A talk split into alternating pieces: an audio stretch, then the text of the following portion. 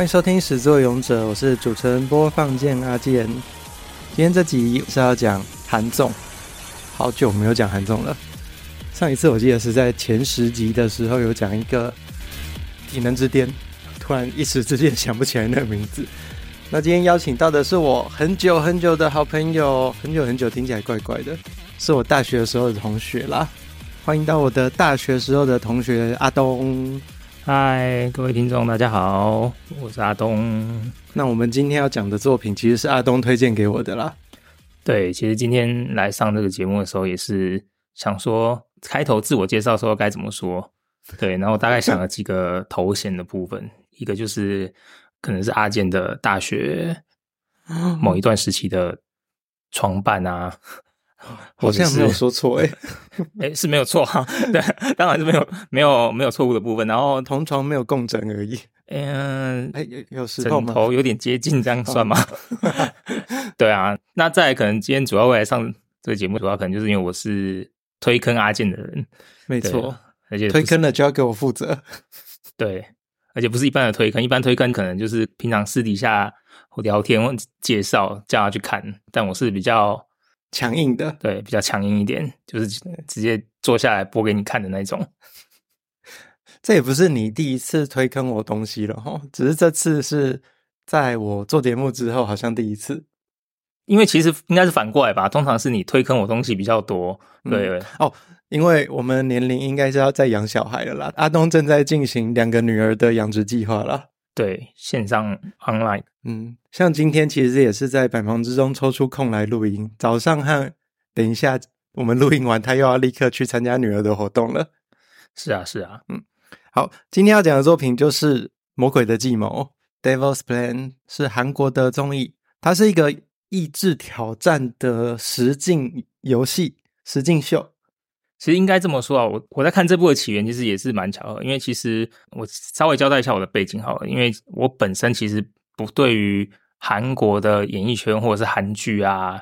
像是综艺节目，其实本身没有很熟。但是大家其实应该都是因为串流的关系嘛，所以说可以接触到的那个种类跟面向越来越多。对，那其实会当初看到这一部，只是因为单纯的想说它的性质有关于游戏的这一块，其实重点是。一开始吸引我的是游戏的这个部分，非常烧脑的游戏。没有开始看之前也不知道它是怎么样设计，但是就是觉得，哎，这这个桥段，因为毕竟可能在其他国家综艺节目里面会比较少这个部分。一般来说，可能会是比较多是综艺性比较强的，然后可能一般的像这样类型的节目，可能比较多也会是找像是艺人的部分来来来当来宾。对，所以这一部一开始吸引我的地方就是在于是说他找的。人员里面其实很多是来自各行各业的嘛，就是如果大家有看过的人的话，应该知道说，像是当然也有艺人的部分，然后像有些是来自呃 YouTuber 啊，或是有的是律师啊，然后有的是医生啊，然后还有一点是他让我觉得设计很好，是说他有对外甄选一般的素人，就是来参加这个节目这样子。他甄选的虽然是有一般的人，但是好像都是一些很一般印象中高知识分子，或者是很聪明的人，像是里面有医生，然后有科学家，有研究者，好像都有。对，他其实因为一开始像第一期会有一些人物的介绍嘛，那也会有交代一些每一个来宾他的背景的，像是他们的学历啊，然后你就看到很多就是真的是。学霸等级的，然后或者是可能在各行各业一些是比较是比较顶尖的，像其中有一个是职业歧视嘛，嗯，对，其中有一个角色是职业歧视嘛，对，就是让我们想到说，哇，这些就是可能平常生活上比较难会遇到，可是听起来就是都很厉害的这种角色吧。然后把还有电竞选手，对对对，聚在一起，什么电竞选手啊，然后像什么职业扑克的。选手啊，这种，嗯嗯，嗯，对，就是感觉就是把一些很聪明的人通通聚在一起这样子。但后来真的看下去才发现，聪明好像不是要赢的唯一条件，还有很多其他的。对，因为这个部分其实我自己在看的话，毕竟对于观众来说，我们都是用一个上帝视角在看嘛，而且我们看到的内容其实是剪辑的结果，所以其实应该是说，就是制作方想要给我们看到什么样子那个。但可是我因为我自己在看，我会比较是以。玩家的角度去看这个东西。其实我们假设你平常自己有在玩一些桌游类的，或者是比较常常玩，对对对，密室逃脱这种游戏的话，其实你的思维你就会知道说，这边大概要干嘛，呃，就是它的提示其实是足够的。对，就是其实游戏设计上面来讲的话，聪明的人或者是学历高的人，其实不一定代表他们就很会玩游戏。对，因为玩游戏有时候你需要的一些技能跟你的思考跟逻辑线是不同的模组啦。可能很会考试的人就是知道考试的逻辑，但他没有切换去玩游戏的那一套逻辑的时候，他可能会有一些吃亏，就转换不过来。没错，没错。嗯，刚刚讲的是角色甄选的部分，那我就顺便问一下，你有没有比较喜欢的角色？好了，其实喜欢的角色算是慢慢在变嘛，因为从一开始。第一集是就就自我介绍嘛，那其实第一集的话来讲，我会比较喜欢素人进来的，就是甄选进来的这种角色。嘿，因为节目介绍是说他们是有类似笔试的这个过程，最后选到的是两个唯二满分的。哦，对，刚好一男一女嘛，一个是东仔，东京东仔，他他的职业的话，他是他是一个学生，然后他好像也是牌扑克牌玩家。对，一个职业扑克玩家，然后他在所有的来宾里面也是年纪最轻的，嗯，对。然后另外一位的话是一个女生，然后也年纪看起来也是蛮轻的，然后她是在美国当职业的骨科医师，对。嗯、哇，对这两位啊，对对对，所以一开始的话，反而是对这两位比较，因为因为其他的就可能是觉得说啊，好像是比较偏艺人明星的部分，然后、嗯、而且毕竟其实。我一开始也都不认识他们，嗯、对对对，所以一开始就是只是单纯从背景面来讲的话，就会特别注意这两个。我刚刚你在讲说你没有在看韩国的节目的时候，我就在想说，哎，你以前不是会跟老婆有看 Running Man，还是因为他已经现在没有在看了，所以就比较不熟？哦，没有没有没有，老婆不看韩剧的，啊、对。Running Man 没有。都没有，对，哦、老婆是日系派的，哦，女儿也没有，对。哦，对，反而现在全家这有点难接触韩国最深的，应该现在反而是我，因为反反而现在是我开始会有看一些韩剧，或者是说一些韩国的一些综艺的节目。我以为 Blackpink 是全民小女孩都会喜欢的，原来并不是，好，我误会了。K-pop 比较不一样吧？K-pop 毕竟是比较偏音乐那一块，可是你如果说是节目戏剧的话，对，那我觉得那个又是另外一块。韩国分的比较明显，这样，因为台湾的话可能。同样的人，你会在各处都看到，对啊，因为音乐的话，你可能就是各国的什么都会听，可是看，毕竟节目的话，就比较不会像音乐流传的这么快。嗯嗯啊，好，那我们回到《魔鬼的计谋》，那我想问一下，刚刚是在讲角色，那我自己其实比较喜欢的，哦，其实我也有转变呢。一开始我比较喜欢的角色好像还没有。但是后来有慢慢的越来越喜欢金玲姐，就是一个韩国的女主持大佬吧。对对，然后他们被选进去的原因是因为说她在演艺圈的人脉非常的好，觉得她在呃人际互动的沟通上面非常的擅长，然后希望他进到这个游戏里面看看会有怎么样的发展。到后面其实他真的也是扮演还蛮多这类的角色。就是他在玩游戏上并没有很出色，但是像在招呼大家吃东西啊、喝东西啊，或是安慰别人的时候，都非常的明显，所以我还蛮喜欢这个精灵姐的。还有另外一个是盛宽啊，因为天然呆的角色，对，就是他也是跟精灵姐一样，蛮和善，然后愿意跟人家去合作。他是偶像出身的啊，但是没有那个架子。就是很可爱、呆呆的样子，对，很很拼，他非常的拼命，对，有点像是团队的吉祥物，对，有一点那种感觉。我比较喜欢这两个角色。嗯，那当然，如果大家有追这个《魔鬼的计谋》，到最后应该都会蛮喜欢这个冠军的。哎，这样子是不是暴雷？这个部分我们先不要讲太多，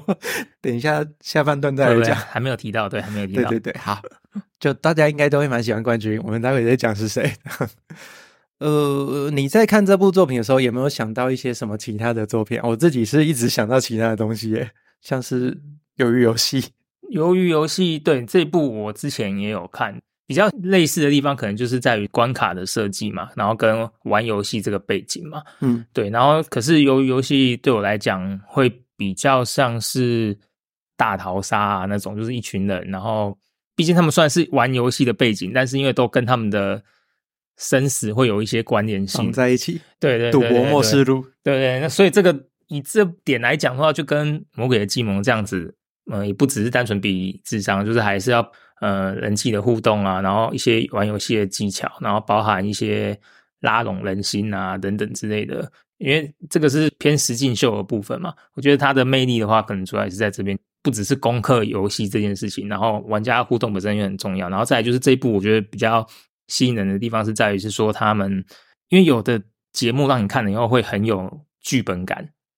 哦，对，这一部的真实感就让你觉得比较强一点点，都是好像真的都是玩，就是都是玩真的，他们的情感的部分不会太刻意啦，所以会让你觉得好像比较真实一点。对，嗯，对，因为有的时候就会觉得说，这种节目有的就是都是内定好的啊，然后大家都只是按照剧本演啊，就是一些角色的互动或者是做出来的反应，都会让你有一种看起来假假的感觉。看这部的人，如果看到第八、第九集的时候，会突然有一种不是在玩益智的节目吗？怎么突然变成恋爱实境秀了的那个感觉会出现？因为有几个角色，单身级地狱，对对对对对，他们自己也有这样讲。对，还蛮好笑的。然后你刚刚这样讲，我就想到一个漫画，那个《诈欺游戏》，它里面也是男主角负责去想破关的方式，然后他都会在解决之前都会说这个游戏有必胜法，对，很中二。然后他的必胜法都是把女主角推出去去拉拢人心。那个女主角是一个天然呆，谁都相信，然后出去之后就会笼络人去帮他。答应合作啊，或是怎么样？然后那合作的方式可能都是帮忙一点小小的事情，每一队都帮一点点小小的事情，就把这个男主角安排的东西串起来了。诈欺游戏是这样子，然后其实跟这个魔鬼的计谋也有部分是相似的。重点是他们都是在玩益智的游戏。对，嗯，我觉得那个节目组真的是很厉害，设计出这些游戏。当然，对我们之前比较在玩桌游的玩家来说。看到这个游戏，我们就好像想到说，就是哎，这个跟以前玩过某种游戏很类似，哎，所以我们现在要来讲游戏的环节了嘛？来啊，举例来说，像第一个游戏嘛，第一个游戏就是呃病毒游戏，对，它是、哦、狼人杀的感觉，对对对，就是马上想到哎、嗯嗯嗯，就是狼人杀嘛，其实就是两分阵营嘛，然后会有角色嘛，会有各种不同的，对，预言家、记者、精灵姐，对。然后会有一些各自的任务嘛，然后胜利条件这样子。嗯、然后像后期有一个游戏，我也是就是那个铺草皮的那个游戏哦，那个有点像是围棋。嗯，我那时候想到的是卡卡颂，抽一片那个地，然后把它摆上去，然后会有一些道具，然后之类比你的领地，跟围棋有点像，因为最后你是要比谁的地比较大嘛。他们节目组其实真的在设计游戏上面很厉害，让每一个玩家都有一些发挥的地方。可惜他们的最后一个决赛游戏没有让那两个专业的玩家玩到。这边先不剧透，决赛游戏是打牌啦，但是那个打牌的玩的是比大小，而且不是一般的比大小。我觉得它的玩法真的是很有趣，它就给你一个加减乘除的符号，然后随机发牌。每一个人要去自己用数学算出来最接近一或最接近二十的牌组，然后再下注，再去跟其他人比，你是要赌大或赌小。这玩法其实真的很独特。对，它结合就是德州扑克，然后加上你要有。虽然就只是加减乘除，然后还有开根号，哦、开根号，对 对，可是你要同时考虑到说，你手上的手牌跟你的底牌的数字上的搭配，到底要赌大还是要赌小？然后你还要很快速的，因为它其实是有时间限制的，三十秒发完牌之后，三十秒就要算出来对，然后你要排出你的数学式，然后决定赌多少。他那一场真的是超级高强度诶，因为你去算的时候，你还要记得先乘除后加减。然后很多的玩家在这个环节会做错，没有先乘除后加减，结果他就差一点点算出最佳解。我至少看到两次有被冠军纠正。对，冠军真的是一整场，他们最后一场那个决赛打了八小时，一直都能够保持在专注状态的人，真的很难得。这个时候就是，嗯，学历还是会有一点影响。最后活下来的四位吧，有三个是高学历的。可能这边我们要先稍微讲解一下，就是关于赛制的这个部分。节目就是它制作一开始从第一集开始就让我觉得它有点很高明跟吸引人的地方，就是在于是说它其实是以每天为单位嘛，然后其实他们就是节目录制的时候，就是把所有的人都关在一起，然后不能跟外界联络，手机都要没收，然后大家就是一起住在那个场馆里面，然后他们的场馆里面就是有分一个叫做生活馆跟一个叫做就是比赛馆的地方，游戏就会在比赛馆那边进行，对，然后。除了比赛进行以外的时候，一般的生活起居啊、吃东西什么的，就是会在生活馆这样。大家培养感情，对对对，玩游戏、吃饭，对，没有错。那所以说，可是他们一天的行程其实就是会分成，说是呃早上的部分的话，就是会有个人赛的部分，正规赛，然后大家一起比，然后有一点竞争性质在里面。对，然后再来是到吃完晚餐，吃完晚餐以后，要再到奖金赛的部分。奖金赛的部分要变成是，就是要大家所有的人通力合作，然后争取破关，然后才能够累积奖金。这一点的话，其实就又跟像刚刚有提到的那个鱿鱼游戏不一样。鱿鱼游戏一开始它就是有一个非常丰厚的报酬在那边，然后告诉你最后就是只有一个人可以得到这个奖项。对，那可是这个的话，就是我觉得一部分是设计，它一开始让你每一天早上大家互相抓对厮杀，然后那边猜忌，然后到了晚上又要变成是所有人都是同一个阵线，要努力的得到那个奖金，好去累积我们最后可以得到的那个奖金的数量。所以我觉得这一部分很奸诈，就是说。节目组可能有一部分也是在为了节目预算做考量，他们设计难一点就可以省一点钱。对，没有说，因为他一开始节目就打的很高的说哦，多少五亿五亿韩元吧，最后好像只有一亿多哦。呃，最后他们完成的话是两亿五千万，就是有到两亿，嗯、对，一半左右。因为他的奖金赛的难度，我觉得真的超级高诶。第二天的。那个一张，他们他给他们一个，应该是两个全开大小的图案，上面画满各种细节。哦，对，这一场 C 呢也是非常好看。对对，那个是东珠的大发挥时间。对，我觉得每一个角色就是比较厉害的角色，大概都有他们各自在某个游戏的高光时刻。对，这点等一下你可以稍微来谈。那我们非剧透的部分大概讲到这啊，接下来我们就可以讲一下稍微淘汰啊，或是留下来的人。那对这部作品有兴趣的人，可以去 Netflix 看看一看，之后再回来跟我们讨论哦。看完这个系列之后，应该大部分的人都会蛮喜欢那个冠军的吧？对，应该就是本来不认识他的人，大概看完这整部以后，觉得都会被圈粉。他一开始其实并没有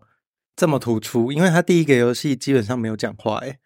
对，应该说一开始他可能跟他的策略，或者是说就是跟节目组剪辑出来的结果的关系。嗯，对，其实当然我们整个如果从后面看完以后，其实我们后来有知道说啊，他这个人的一些个性啊跟性格，对，就是属于默默一点，对，默默观察型，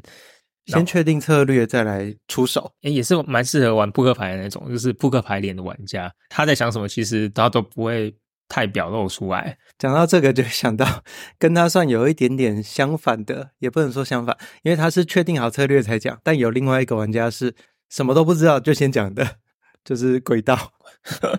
那一个其实我一开始觉得没什么感觉，但后来越来越讨厌他。哦，我倒是有别的不同的看法，因为后来变成是有点两个阵营。的那个形态出现了之后嘛，以观众的心情来讲，就是可能大家就会可能会选边站嘛。嗯，对。那我也大概可以理解说，可能大部分的人会去选到就是另外一边俊男美女边。这是节目组的恶意呢，还是自然的？对。然后轨道就那一边就可能会很容易被塑造成。偏比较反派的部分，但是我个人其实对轨道他，我没有对他有太多的反感，因为我觉得玩游戏本来就是有很多种不同的方法，那只是说，当然他有一些其中里面在节目里面有一些点，可能会有一些让人家不认同的地方，比如说他有他自己的理念跟想法，但是。这个部分没有问题，可是他又想要把这个理念跟想法整个带入到给所有的人跟整个游戏这一点上，我就觉得就可能就比较没有。我觉得他的问题点在于他的理念和想法太过虚幻，就是他虽然讲的他是属于乌托邦式的啦，对啊，对啊，他觉得大家都好是最理想的。嗯。那这个部分其实我是同意的，但是在这个游戏里面，基本上我们看到第二天或第三天就可以知道这是一个不可能的。实现的梦想。那最理想的方式是在每一场游戏重新洗牌，大家用空白的模式进到游戏里面去，看是要重新组队呢，或者是以自己利益为主。像是最后这个冠军，他叫席城，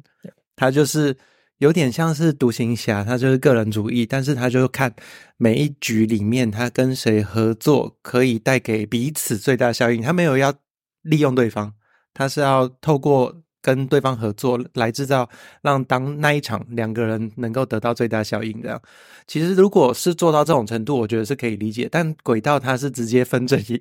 它不管是在游戏中或者是在生活馆，它没有分成游戏馆跟生活馆。他在生活馆也是一直在提这一点，把它放在嘴上。那我最不能接受的，除了这个之外，就是他到最后自己也进到了决赛。就是他虽然嘴上是这样讲，但他做出来的东西并没有符合他的想法。那我们就先从前两个来讲啊，因为每每天其实都会有人被淘汰嘛，差不多，对，几乎是对。第一从第二对第一天没有，然后第二天开始就有人被淘汰。嗯、那其实刚刚有讲到说，一开始比较吸引我的角色的话，就是那个东仔的部分。嗯，对。那其实因为他会这么的让人家很注重到他，其实也是因为他在第一天的第一场游戏，其实就发挥的很不错。嗯，对，他其实用了蛮多的策略。他虽然是游戏里面抽到间谍，间谍这个角色在狼人杀里面就是你要游走在两个阵营活下来，但他用的策略是他不止在游戏内做间谍，他在游戏外也先找好了那个当狼人的人，跟他们谈条件，说我帮你们，然后之后怎么样再来讨论。对，这一点真的是我觉得很高明的一件事。对，他很快就区分开来游戏里面和生活的时候，他可以两个去利用的部分。他也有点算是放弃他那个角色可以得到最大利益化，而是以他的同盟之间的最大利益去做那个游戏的规划。对，因为他自己赢的话，最多是拿到四枚代币，但是真的很困难。但是狼人赢的话，两个狼人可以各拿到四枚代币。对，所以他就趁这个机会跟他们谈条件，也不能说谈条件，就谈合作啦。然后呢，到了第二个游戏第二天的那个正规赛的部分的话，那个游戏就是有点类似大富翁嘛。哦，那一场我觉得最大的亮点是那个棋手啊，没错没错，就是我们刚刚有谈到的韩国的职业骑士，对对，那个叫娟佑，嘿，他的骰运不是一般呢。那一集我在看的时候，我记得我第一次在看的时候，我有一点怀疑到，就是说，哎。这到底是有作假的成分，还是说是，诅咒了？还是说他个人就是真的是强运到这种程度？嗯，就是他那个骰子上面有出现各种符号，要是你骰到监狱的话，你就要立刻坐牢。然后那一场的重点，除了娟佑的骰运之外，他们那一场的玩法是规则赛，有点像是规则怪谈那种，你要自己制定一个规则。然后规则触发的时候，你可以得到你选择的利益。在正式开始玩之前，其实大家不知道那个规则可以干嘛，所以在设定的时候都是随便设。但是后来就知道了，坐牢真的是一个很可怕的事情，所以拿到出狱券是非常重要的事情。对，这个就跟我们小时候玩的那个大风真的是很像。入狱之后，你要甩到一。出狱六分之一，然后出狱这件事情，这真的是一个很煎熬的事情。嗯、对，可是如果你有在机会命运里面抽到出狱许可证，你就觉得你人生是大放光明。对，然后那个规则，要是你设定的是在某个特定条件之下，你可以拿到出狱证，就是那一场的 MVP 了。那一场我记得是有四个玩家有设定这个条件吧，四个还五个，然后那几个玩家就一直在送人家券，超好笑的。那一场结束面，当然两个亮点，一个就是神奇的卷友嘛，他的无敌的骰，骰两次至少会有一次坐牢，然后不然就是骰到没有结果的，呃，哦、对，出狱，就是你没有坐牢的时候，你骰要出狱，你在外面就是无法往前走，然后就是永远被困在起点。这个，然后大概应该有。至少有七八回合吧，就是、有没有人针对他哦，没有人攻击他，就是单纯纯粹是他自己甩出来的结果。对对，然后就觉得啊、哦，天哪，这真的是可以尖乐透的感觉。精灵姐真的在那个时候发挥的很好，因为她卡在终点线前的两格，一直在帮娟佑伸出玉券。她基本上她自己用了，直接甩就结束了，但她一直在把她的出玉券拿给娟佑用，因为她就会不断的。就是走不出去就算了，然后还要一直入狱，再出狱，入狱出狱，然后一直走困在起点，然后已经大家大概已经都已经走超过一半了，然后竟然还有人在起点，这件事情真的是让人觉得 非常的不可思议啊！那这个阵营其实后来到最后当天，其实有一个玩家就被淘汰了，第一天被淘汰了，其实就是第一个被淘汰的那个就是先淘汰外国人啊，我们不想要讲英文，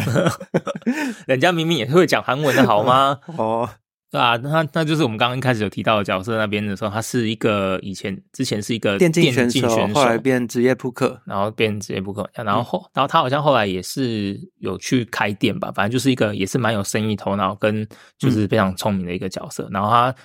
我记得他是加拿大人啊，对对，然后但是他就是从节目一开始就是讲了一口流利的韩文。他第一场游戏的时候假装自己不会啊。对，也只能假装那里，就是 用着那个外国人的那个外表，然后在那边装傻，想说嗯，什么我听不懂啊？那其实默默的在杀 人。对，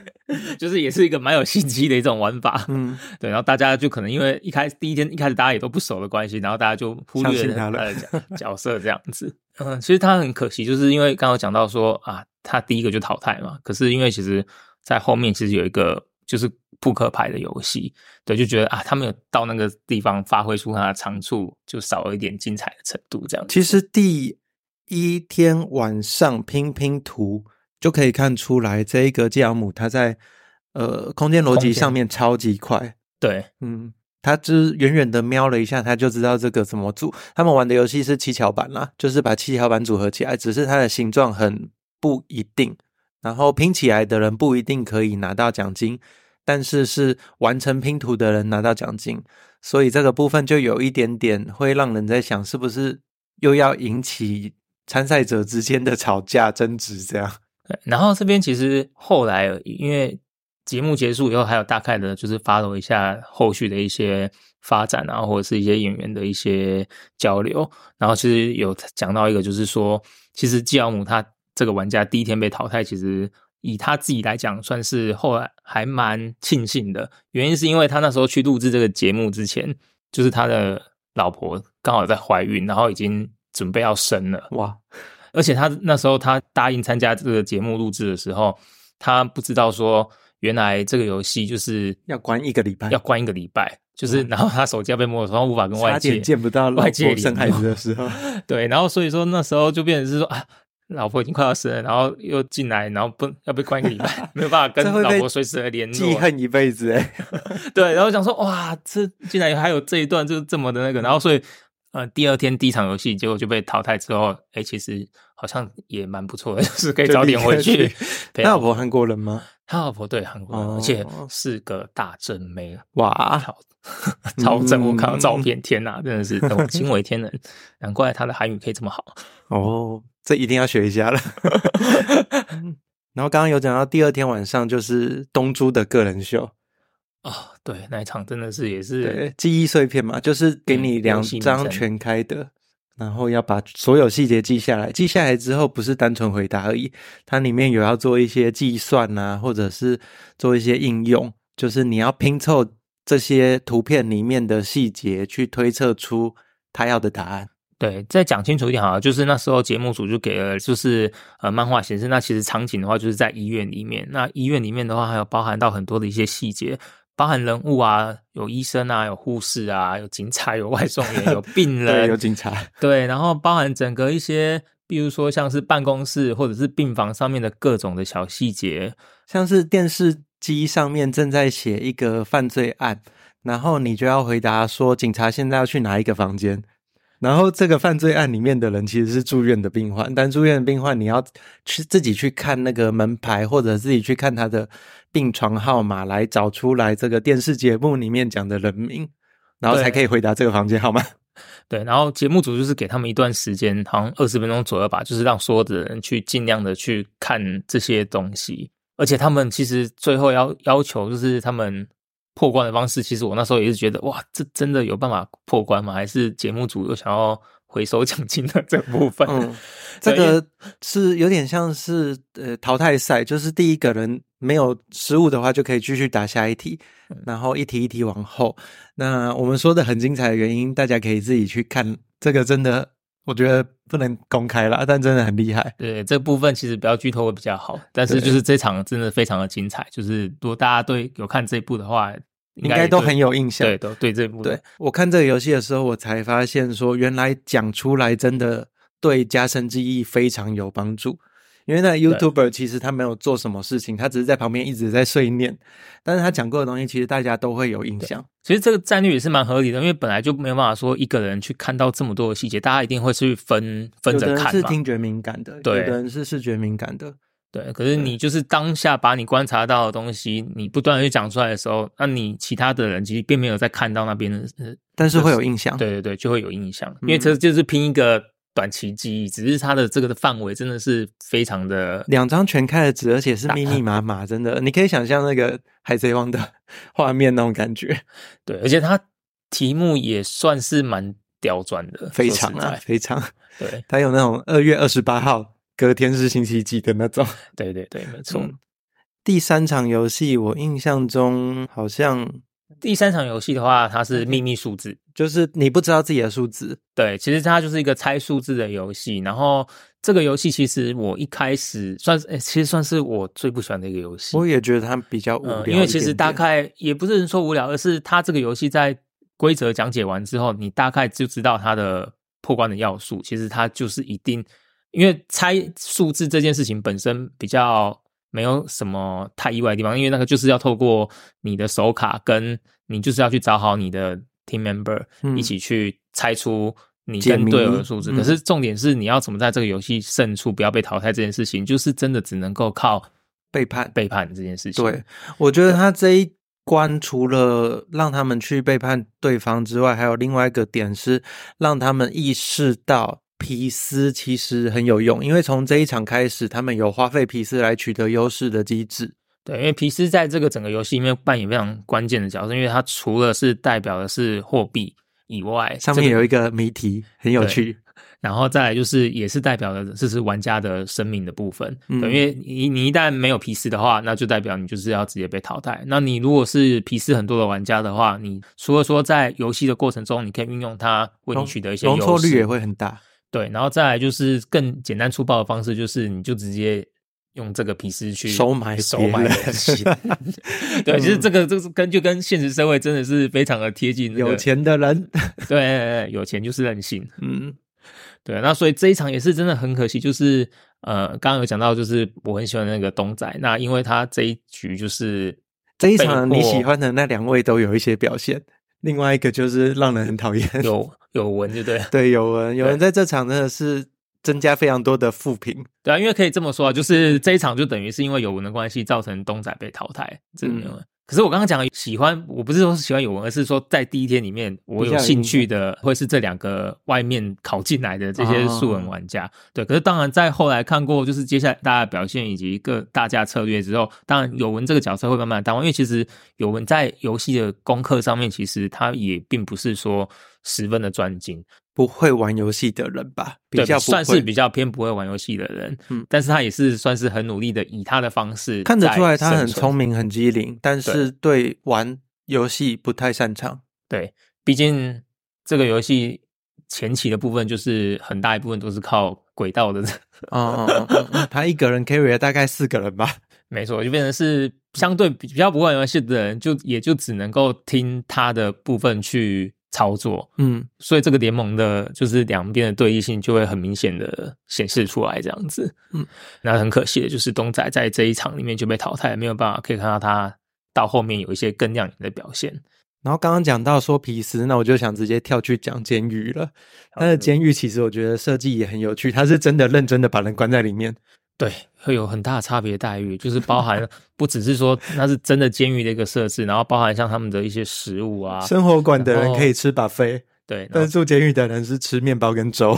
对，然后喝配，然后一一瓶牛奶，对，然后也不能用水哦，他们的水供水是一一个水壶让他们用，它好像只有一个就是马桶的设计，然后你可以上厕所，可是你没有办法在那边。盥洗，也就是说，你当天被关在监狱的人，就是没有办法洗澡，真的就是只有两张床，然后有一还不错啦，还有一张桌子，然后一个台灯，然后你的水的来源，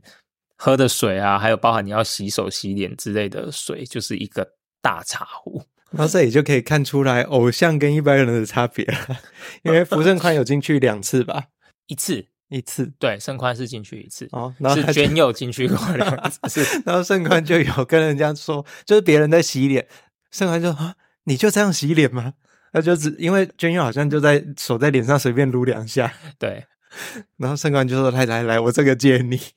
很好笑。而且因为娟佑其实是女生，然后盛宽是男生，所以当下那个画面其实就嗯，那个冲突感就觉得是蛮有趣的。就是当那一对那一天那个晚上被关在那边的时候，就觉得嗯，对，蛮有趣的。嗯，然后监狱里面其实也有可以拿皮斯拿货币的机会，就是他们有呃九连环孔明锁小游戏可以解，对，解开了就可以拿到钱，但是好像只有两个人有解开吧？如果以整部来讲的话，其实总共有三个人有解开。嗯，第一个就是金灵杰，而且他解开的是最困难的一个，对，完全看不出来他有这个才能啦。应该说他也是靠毅力，就是花了蛮多时间，然后去解开它，然后就获得一个皮斯。嗯，然后思源就是其实一直表现很亮眼的女演员，她也有解开。对，她的来历也是蛮，除了她是演员以外。对，然后就是她本身也是个什么发明家哦，对，有多很多专利。他爸爸其实也是很有名的人，呃、门萨协会的前门萨协会的，嗯，门萨协会就是高智力，好像一百八以上可以去申请的一个协会，嗯、所以说也是家族渊源也是很深，嗯，就是很聪明的一个玩家。然后他跟这个最后的冠军席城两个人之间的。有情愫，对，也非常的有趣。他们 其实一直凑在一起在解谜，然后第一个发现皮斯上面有谜题的也是他们。因为除了他们两个就是本身外形上就是相当出众，那就是俊男美女以外，然后再来就是对游戏的狂热，还有特别他们两个的真的都非常的聪明，然后凑在一起就很有魅力。对，节目的大亮点。是，然后他们解开了那个皮斯上面的秘密之后呢，还不知道要用在哪。结果，因为他们都没有进过监狱，对，是别人从监狱里面带消息出来说有一个保险箱，对，然后上面有数字的按键，就是有密码，所以大家就不得其门而入，不知道说到底线索在哪里。结果他们就听到人家讲之后就知道了。这个部分其实我觉得蛮精彩，就是这个席城。透过一些技巧，把自己跟思源同时弄进监狱，而且是在最后一天，因为他们监狱的机制是七天的赛制，好像到第五天监狱就会关了，最后两天监狱是不开的。这个部分的话，大概就我了解的是，其实这部分有点超出节目组的预期。应该节目组本来预判的是说，觉得玩家可以会更早的发现皮斯的秘密哦，对他们可能，所以他们在。一些游戏的设计上来讲的话，没有想到说会拖到最后一关，最后的一幕。对，然后甚至就是那个最后的那个秘密关卡里面，他们玩的那个盲棋游戏，就是对，就是那个叫盲棋嘛，我记得叫做盲棋，对，应该是一色棋啦。嗯，对，如果以围棋的术语来讲，叫做一色棋。哦、对，如果大家有看《麒麟王》的话，应该就记得这个。对，因为主角也曾经有下过，就是哎，两边都同样持黑色，或两边都同样持白色的去向下棋。嗯、那只是说他们不是玩围棋，是玩五子棋。只是说，我想到的其实是塔矢亮同时跟四个人下的那个画面。对对，那都是很经典，所以就觉得啊，娟佑竟然没有玩到这一关。他要是玩那个，应该会蛮容易的，超 easy 嘛。对。狂点点，对，可是他在里面一直住着，他根本没有机会拿到钱。对，然后他也重点是他也没有解开那个谜题啦，所以真的很可惜。嗯、然后这边还有就是知道，就是说，其实本身节目组设计的隐藏关卡其实不止一关，就是一色旗后面其实还有一关，只是、欸、可是没有玩到，对，没有玩到，因为他监狱其实他的那个秘密关卡其实有两道门，对，后面其实应该有另外一个。然后听说。后面那一个原本设计的预备的关卡是比前面第一关更难的，还要更难哦。我觉得一色棋其实已经不简单了，因为它对有两个策略啦。我在看的时候，其实可以看得出来，你是一般在玩五子棋的时候，要不然就是不断防守到对方出错，要不然就是疯狂的进攻。嗯，那玩这个一色棋的时候，当然是疯狂的进攻会比较有优势，因为你根本记不住这么多，拖越久，你就会忘越。对，但可惜的是，同时去挑战的两个人，思源选的就是防守。所以他就最后就很快的就记。这个其实节目上他自己有提到，就是说这是他本身玩五子棋的，就是战术，就是会这样子。对，然后而且那尤其因为他是第一个先玩的，对对。其实他用的策略已经算不错了，因为他一开始就把棋子的颜色分好，只是对方也有同样的这个条件，对方也是跟着他的颜色，一下就把局势弄乱。节目组后来也有讲说，其实，在电脑 AI 的设计上来讲，他们其实是有把它调成是没有到特别难，对，就是简单的部分。对对，因为一色就是同样颜色这件事情，基本上就已经算是把那个难度门槛拉蛮拉高蛮多的。嗯嗯嗯。然后那个棋圣最后赢的时候，大家也是蛮紧张的。虽然我觉得好像真的没有难度，真的看得出来没有很高，只是很怕记错啊。而且那边真的是情感的，真的是完全的展露，他爆哭啊！对，那边看的真的是，我觉得观众看了应该也会觉得跟着那个情绪走，就是很揪心。从那个思源被淘汰那边，嗯，然后很哭着在那边还说：“我不能跟大家告别嘛。”就直接被惨啊，直接被而且生活馆的那边还听到广播，就直接说思源淘汰，第几位失败者淘汰这样子。对，然后马上就那个人员就进来。帮他收东西，他收东西，对，还不是他自己来收哎，大把把他踢出去。对，那边其实真的戏剧张力，因为可能就是不能从他那边走漏出一些关于游戏关卡的消息，嗯，对，所以才会做到这种程度。结果第二天早上，那个西城就被大家逼问，但他就是王者归来，手上拿着十几枚的皮斯。对，那边真的是，然后就进入到最后准决赛的部分，最后一场就是第六天的部分，就是那个。扑克牌的部分。哦，就直接扑克了。对，他最后一场回来的时候，就是最后就是直接，因为在那一场最后就是要直接删七个人删掉四个，对，所以他们就直接用赌扑克的方式去玩。嗯。嗯，这个刚刚也有稍微提到了啊，就是这边我觉得精灵姐，我还是要再说一次，我真的很敬佩她，因为对她要输的时候，这个是赌大小嘛，看是要接近一或是接近二十，精灵姐她要输的那一局。他直接把数字放在七，就是他输的时候，他也不要去影响赛局，很敬佩他了。对，这场真的玩超久，我记得那时候节目也讲到，好像玩了六七个小时吧。我真的觉得真的是疯了。他说他们玩了八小时，然后我觉得最厉害的是那个荷官，我就一直在想说，这个剪辑就是中间他们到底休息了几次？因为绝对不可能说就是真的这样整场玩这么久，嗯，中间一定是他们剪接一定都是断断续续的。可是就是那个。玩家的意志力啊，然后跟体力，其实我真的觉得这个是非常高强度的，尤其是已经在整个节目接近尾声的时候，到了第六天，其实。说实在的，考验的就是大家的精神力。然后席城真的是真的是高专注诶，他真的从头到尾很专注。你要想的是他前一天晚上经历了什么？哦，他在坐牢，他前一天根本就没睡多久，然后又要思考那个五子棋的战略，嗯，然后又经历那么大的情绪起伏的波动，结果他的冷静程度跟他的计算还是比其他人强。对，如果用精神力来做指标，他真的是所有玩家里面真的是最强的。嗯。然后最后这一场的结果呢，呃，就是由棋圣、轨道、轨道还有东珠这三个胜出，有点不意外啦，因为最后七个人，这三个人是表现最亮眼的。对啊，其实如果以那时候的这七个角色，如果用实力去排行的话，大概精灵一定先淘汰嘛？对，对啊。然后胜宽也是胜宽的部分，然后。俊斌就哎，我们俊斌其实我觉得他还蛮会生存的，他的生存能力很强。虽然他本身的智力不是顶尖，对，他是很会玩游戏的，但是不是最聪明的。没错，没错，嗯，蛮八面用，还是也也跟他的这个他的本身的个性和性格还有职业有有关系啦。我觉得，嗯嗯嗯，对，他算是如果以玩家的玩法来说，他算是我比较没那么喜欢的角色。哦，对，这一点可能哎跟我有点反过来，因为其实我。我是在他鼓吹有文淘汰那边不喜欢他，但他后来越玩，我就觉得诶，有慢慢比较欣赏，因为他真的是很享受游戏。对，他应该说他很投入在游戏里面，嗯，对。只是我会不喜欢他的原因，其实应该是这么说好了。像他前期的时候，因为他跟东仔这两个角色是有点很对立嘛，嗯、对。然后他在。节目里面他有很多去指责一些东仔部分，或者是包含他觉得东仔哪边不 OK，比如说他有觉得说说啊东仔为什么骗我什么之类的，嗯嗯，或者是讲一些离间的话。可是他心里有先入为主，把对方当成对手，但其实对方不一定真的是这样想，所以他会有一些比较扭曲，不能说扭曲，就比较偏差的想法啦。应该就是说，我会觉得那时候我看的感觉是说，他指责的东仔的那些话、那些行为。他自己也都这么做 啊。对啊，差不多。对，我想说啊，对啊，那不就是在玩游戏的时候 正常的玩法了？对，我我们都会用一样的这个，可是你却一直用这一点去攻击人家，可是你边攻击人家之之余，你自己也在做一样的事情。对，我就觉得，诶，那这样子，嗯，那就只是单纯的。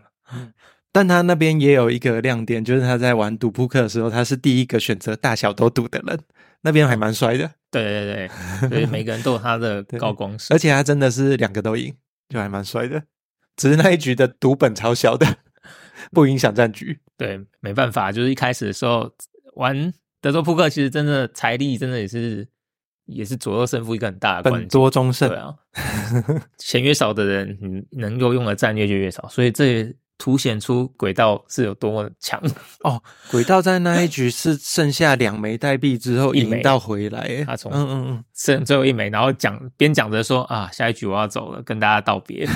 然后就这这个我当然觉得也是有一点扮猪吃老虎啊，他就是嘴巴上讲那样子，可是他心里应应。以他的性格来讲，他一定是不会服输，嗯，就是一直想要怎么样能够逆转，然后最后他也真的做到，这一点真的是很厉害，那边也是非常佩服。嗯，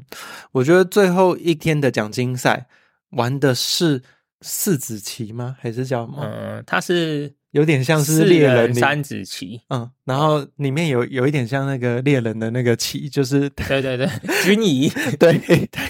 军仪，它 可以叠两层三层，然后它是从正上方看的时候有连成线才算这样子，对，有点像我们小时候玩的那个井字游戏，三个连一线，然后但是它又搭配了就是三 D 的概念，然后而且要是四个人去完成这个游戏，嗯。然后它是四四十六的格子，每个人是五枚还六枚的棋子，除了一开始三枚之外，你还有两枚可以运用。嗯嗯嗯，但是你每次最多下三枚，你可以选择这三枚要下在同一个地点，或是三个地点。嗯、但是通常大家会一开始就把三枚用掉，所以你第二回合只能用剩下的两枚。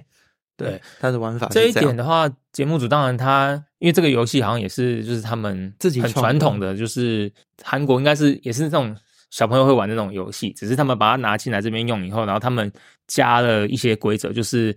你四个人里面你是没有办法看到对方的。开始他们就把它分开来，嗯，对。然后因为他们是最后的三个玩家，然后对上一个 NPC 嘛，哦，因为 NPC 要阻止他们拿钱啦。对对对，然后所以说在这个游戏的功课上面就是。轨道这边很快去想出说，那我们的重点就是我们要能够先辨别出队友跟敌人这件事情，我就觉得哎，这很厉害，头脑动得超快，没错。然后他们也顺利的做出来，但是我不爽的就是他在最后一局关键局，他算错牌，失误了，对，他算错大家的出牌顺序，以为自己的后面还有人可以去补洞，去把这个阻止对手赢牌，就逼得别人去帮他补应该要补的东西。然后变成影响了最后的结果，对，变成东珠被淘汰，然后他自己进决赛，虽然应该不是故意的啦，对，因为其实如果真的以节目来看的话，可以看得出来，轨道他在节目的后期的精神状态啊，或者是体力，可能跟年纪也有点关系，就是比较跟不上。对对对，不像西城哥我的超人一样，哦，他超强的耶，对，从头到尾状态都保持的超好。有健身有差，有有有有，里面还有福利画面哦，真的真的有，也推荐给女性的听众。对，第八、第九、第十都有。对，嗯，然后就变成他们两个去打决赛，但决赛我觉得觉得还好啦。决赛就是玩一些两人的棋子游戏而已，中规中矩。对，像是那叫什么九子棋，然后考记忆啊，考游戏的适应度吗？嗯，最后一场嘛，就我们就直接来讲最后一场好了，嗯、就是最后决定出冠军的那一场。嗯，因为本来在冠军战的时候是，嗯、呃，节目组是准备了三个游戏，那预计的话就是可能就是三战两胜。嗯，对。那在第一场游戏的话是由席城获胜嘛。嗯，那所以就到了就是赛末点的第二场。那第二场的话，其实真的也是他们两个应该都不擅长这个，因为年纪的关系。对第二场是记忆的，应该是说这个游戏设置对。一般人来说都不会是 会是擅长的东西，只是说他们两个发展不同的策略啊。它是一个数字拼盘，它有总共应该是六角的数六角形的数字对，三四五四三这样加起来应该是九十九个数字，你要记下来，对，然后背下来，背下来所有的格子上的数字之后，它会出一个数字。你要折起来。对，然后折起来之后，你要根据题目给你的这个数字，找出相连的三格的直线、横线、斜线，加总起来可以是题目的这个数字，就得分。规则很简单，但是基本上你不可能记得，而且打错会倒扣。对，答错倒扣，就你不能乱猜。对，然后席城因为他有比较多的钱，所以他一开始就有一分。对，他，他有皮斯的优势，所以一开始的时候他是以一比零的状态，就是去玩这个游戏。嗯，然后轨道的分数呢，就是在负二到二中间跳动。